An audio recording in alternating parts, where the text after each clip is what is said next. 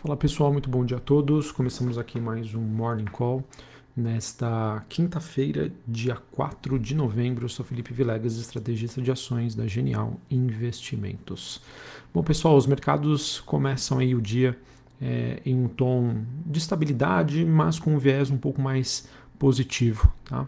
Em que nós tivemos é, na China perdão, nos mercados asiáticos, Xangai na China subindo 0,81, Hong Kong subindo 0,80 e a bolsa japonesa de Nikkei subindo 0,93. Na Europa, Londres subindo 0,16, Paris subindo 0,47, Frankfurt na Alemanha alta de 0,48. Nos Estados Unidos, S&P Futuro subindo 0,11, Dow Jones caindo 0,04 e a Nasdaq subindo 0,41. O VIX, que é aquele índice do medo, caindo 0,33 neste momento, dólar index DXY subindo 0,44, taxas de juros de 10 anos nos Estados Unidos caindo 0,35%, Bitcoin caindo 2%, ele que volta ali para o patamar de 61 mil dólares e 700, petróleo WTI negociado em Nova York subindo 1,5%, retornando para a região dos 82 dólares do barril, metais industriais negociados na Bolsa de Londres, cobre e níquel subindo mais de 1%. Então, pessoal, de maneira resumida, os mercados reagem hoje à decisão do Fed ontem. É, a segue no radar também a temporada de balanços corporativos e aquilo, né? A gente tem uma agenda aí super agitada para esta quinta-feira. Às 9 horas da manhã, aqui, horário de Brasília, a gente tem a decisão de política monetária na Inglaterra. A gente também tem a reunião hoje da OPEP+, ela que acontece aí sob pressão dos Estados Unidos em relação ao seu, aos seus aliados dentro do cartel, principalmente a Arábia Saudita, que defendam um aumento na produção entre 600 a 800 mil barris diários, ante os 400 mil programados aí como forma de conter a alta dos preços da energia no mundo. Porém, as expectativas, de acordo com uma matéria da Bloomberg, é de que o patamar de 400 mil planejado anteriormente seja mantido. Tá?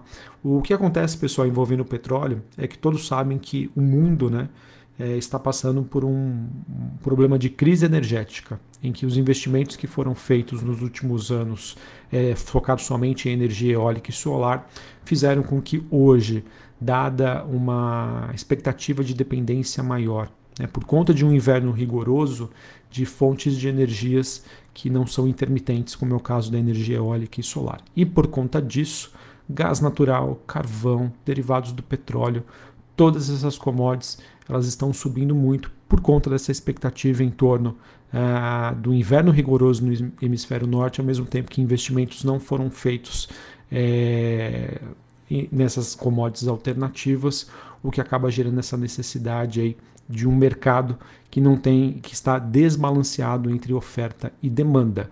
E por conta disso, os Estados Unidos tem pressionado bastante alguns dos seus parceiros, alguns dos seus aliados dentro da OPEP, para que aumentem a produção e isso tire um pouco do peso aí do, dos preços do petróleo nessa região dos 80 dólares o barril. Vamos acompanhar. É, pelo que eu entendo, né, mais do que uma questão macroeconômica, tem muita geopolítica influenciando nas decisões e por conta disso acredito que esse encontro aí hoje da OPEP+, dessa reunião, vai ser super importante aí para a gente entender o poder de influência dos Estados Unidos e, obviamente, como a OPEP+, está enxergando essa atual situação. Bom, vamos falar sobre a decisão ontem do Fed, o Banco Central Americano, é ele que, como amplamente esperado pelo mercado, manteve a taxa de juros né, entre 0 e 0,25 e anunciou aí a redução do seu quantitative easing, ou seja, do seu programa de, é, de colocação aí de incentivos monetários em 15 bilhões de dólares por mês, que começam inclusive neste mês, agora em novembro. Tá? O Fed que até o mês passado, né, todos os meses comprava entre títulos do governo e títulos hipotecários cerca de 120 bilhões de dólares, vai passar aí para 105 bilhões de dólares e esse processo aí deve se estender até meados de 2022.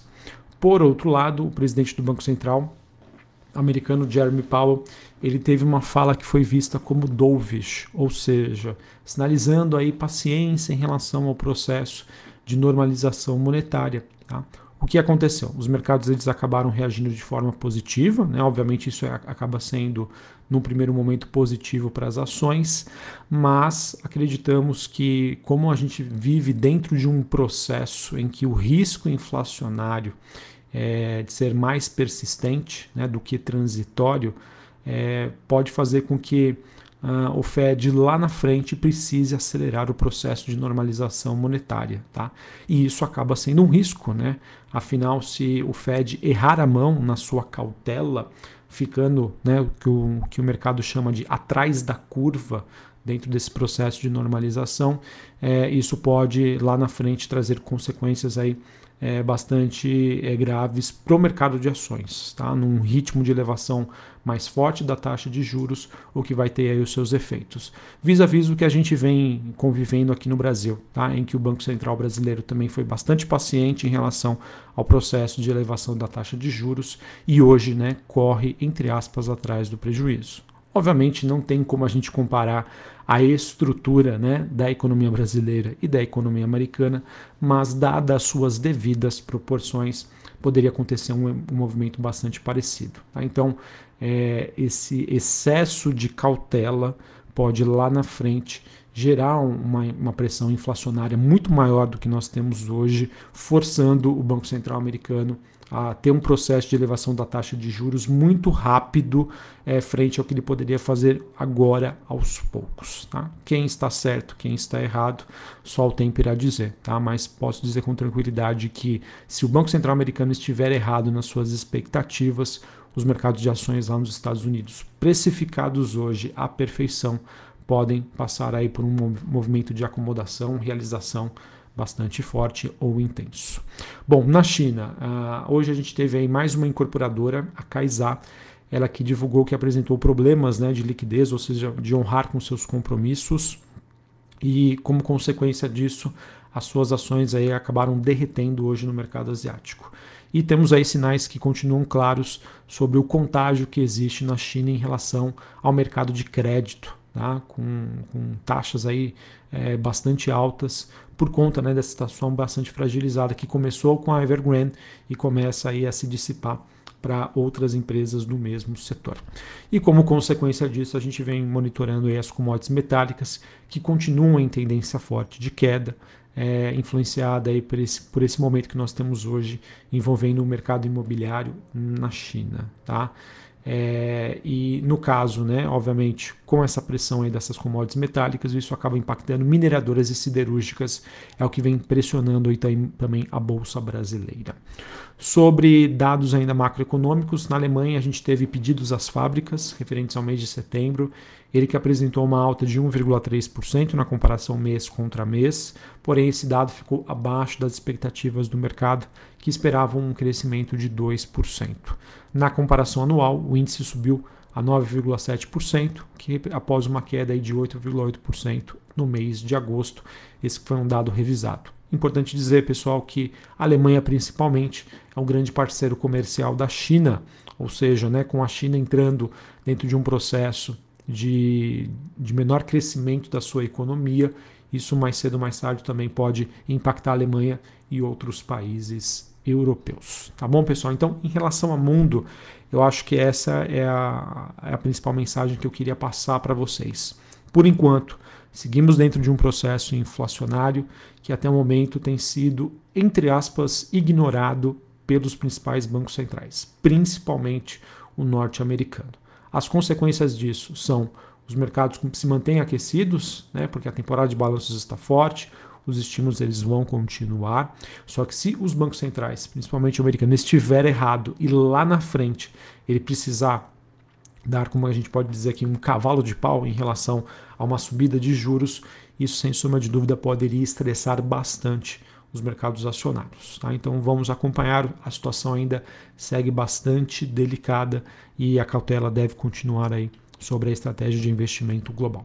Sobre Brasil, pessoal, aqui no Brasil o governo conseguiu aí uma vitória por margem apertada em relação ao texto base aí da PEC dos precatórios. Eram necessários 308 votos a favor da proposta e o placar foi de 312 a favor e 144 contra, tá? E o acordo aí para pagamento do Fundef aos estados cerca de 16 bilhões de reais, foi fundamental aí para que o texto conseguisse essa aprovação apertada. Então, com esse novo texto aí da PEC dos precatórios, 40% do valor devido será já pago em 2022 e o restante em parcelas iguais em 2023 e 2024. Agora será necessária então a apreciação de oito destaques antes da proposta ser votada em segundo turno. Durante aí ontem, né, a gente teve o Arthur Lira, né, decidindo aí com os líderes da Câmara se a tramitação continuaria hoje ou na próxima terça-feira acredito eu, né, de acordo, e também olhando aí reportagens é, que saíram nesta madrugada, que a maior probabilidade é que esses destaques e a votação em segundo turno fique somente para a semana que vem. Ontem, pessoal, é importante dizer que a gente também teve a divulgação da ata do Copom, né, o Comitê de Política Monetária, que decidiu na semana anterior sobre uma elevação da taxa de juros em 1,5% ah, e acabou tendo seus reflexos no mercado, que gostaria de uma elevação um pouco maior. E a mensagem que foi dita na ata foi bem mais dura né, do que a do que o próprio comunicado que foi feito na semana anterior, e isso de certa maneira acabou trazendo um pouco mais de confiança para o mercado é, sobre a questão de política monetária aqui no Brasil. Tá? Então, obviamente, isso trouxe os seus efeitos na curva de juros e isso acabou repercutindo positivamente em alguns setores da Bolsa, tá? principalmente o setor de construção civil, é, empresas varejistas e empresas de menor capitalização, que são as empresas que mais sofrem com o aumento da percepção de risco e que fazem elevar as percepções futuras em relação ao processo de elevação da taxa de juros aqui no Brasil. Tá? Ah, é importante dizer que a temporada de balanço segue a todo vapor aqui no Brasil. Na maioria das empresas, os resultados estão vindo acima do esperado. E já já eu comento um pouquinho mais aí sobre a temporada de balanços. Queria completar também que hoje né, está sendo programado a, o leilão do 5G. Esse leilão que vai movimentar cerca de 50 bilhões de reais incluindo aí o pagamento de outorgas e de compromissos de investimento, dos quais 3 bilhões de reais devam ir aí para os cofres do Tesouro. E além de, de o 5G representar então um salto né, na maneira com que é, nós, né, a gente consiga usar a tecnologia no dia a dia, também com o estabelecimento aí da infraestrutura necessária para a implementação da chamada internet das coisas, né? ou seja, a internet que se comunica aí entre aparelhos eletrônicos. E esse leilão aí é visto como uma grande oportunidade de ampliar a quantidade de competidores neste mercado que hoje se concentra entre a, Claro, a Vivo, a TIM e também de certa maneira a Rui. Sobre a agenda do dia, aqui no Brasil nós temos 9 horas da manhã dados de produção industrial. 9 e meia da manhã, dados sobre vendas de veículos e às 10 horas, dados aí de atividade econômica pelo PMI Market Brasil. Nos Estados Unidos, às 9 e meia da manhã, nós temos aí é, os números aí de novos pedidos de seguro-desemprego. Importante dizer que o que balizou ontem a, decisão do Banco Central americano foi que ele acredita que o mercado de trabalho ainda precisaria de incentivos. Né? E amanhã, sexta-feira, dia 5 de novembro, a gente tem o famoso payroll, que são os dados sobre criação de vagas de emprego nos Estados Unidos, taxa de desemprego, aumento salarial, ou seja, serão dados é, super importantes para o mercado entender se realmente o Fed está condizente aí no, na sua estratégia ou se o mercado de trabalho não precisaria ainda de incentivos. Sobre a temporada de balanços aqui no Brasil, hoje, após o fechamento do mercado, nós temos é, Burger King, Bradesco, Brasil Agro, BR Properties, Eneva, Engie, JHSF, Minerva, Tegma e Tenda. Essas empresas divulgam os seus dados após o fechamento do mercado. Dando aquele resumão sobre a temporada de balanço, sobre os últimos resultados divulgados, nós tivemos o Itaú divulgando é, números que vieram acima do que o mercado esperava, um resultado que, é, em termos qualitativos, aí vieram muito bons, pode ter uma repercussão positiva. CSN divulgando receita abaixo das expectativas do mercado. Tivemos a Ultrapar, ela que cortou as suas expectativas aí sobre EBITDA, ou seja, geração de caixa para 2021, que pode ser visto aí como, como negativo. Tivemos a Reddor divulgando resultados em linha com o esperado uh, e a Arezo divulgando aí receitas mais fortes do que o esperado. Falar sobre a Arezo aqui, é importante dizer que ontem o mercado repercutiu né, durante o pregão ah, uma matéria que saiu no Valor Econômico dizendo que a Arezo estaria aí em possíveis conversas por uma proposta de aquisição com o grupo Soma. Tá?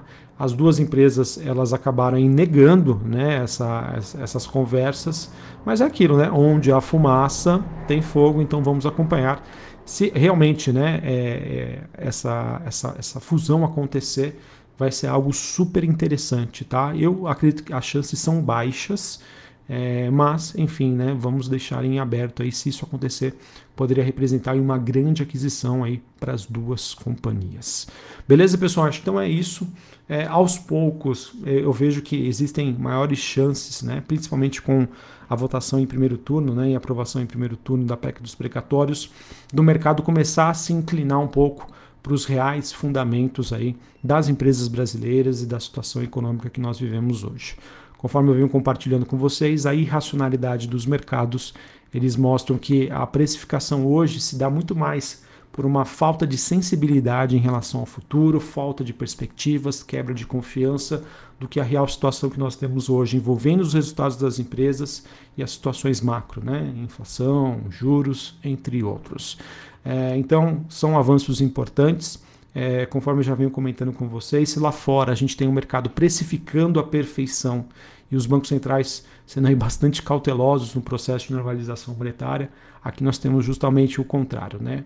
Um cenário super deteriorado em que mesmo que notícias negativas se concretizem lá de Brasília, com uma virada de página em relação a esses temas poderia ser o suficiente para que os mercados tenham mais racionalidade e a gente consiga ter uma melhor precificação dos nossos ativos, tá? Entendo que o que está sendo precificado hoje é muito mais do que os reais resultados e expectativas das empresas, tá?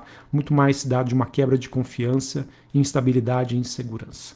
Um abraço a todos, uma ótima quinta e até mais. Valeu.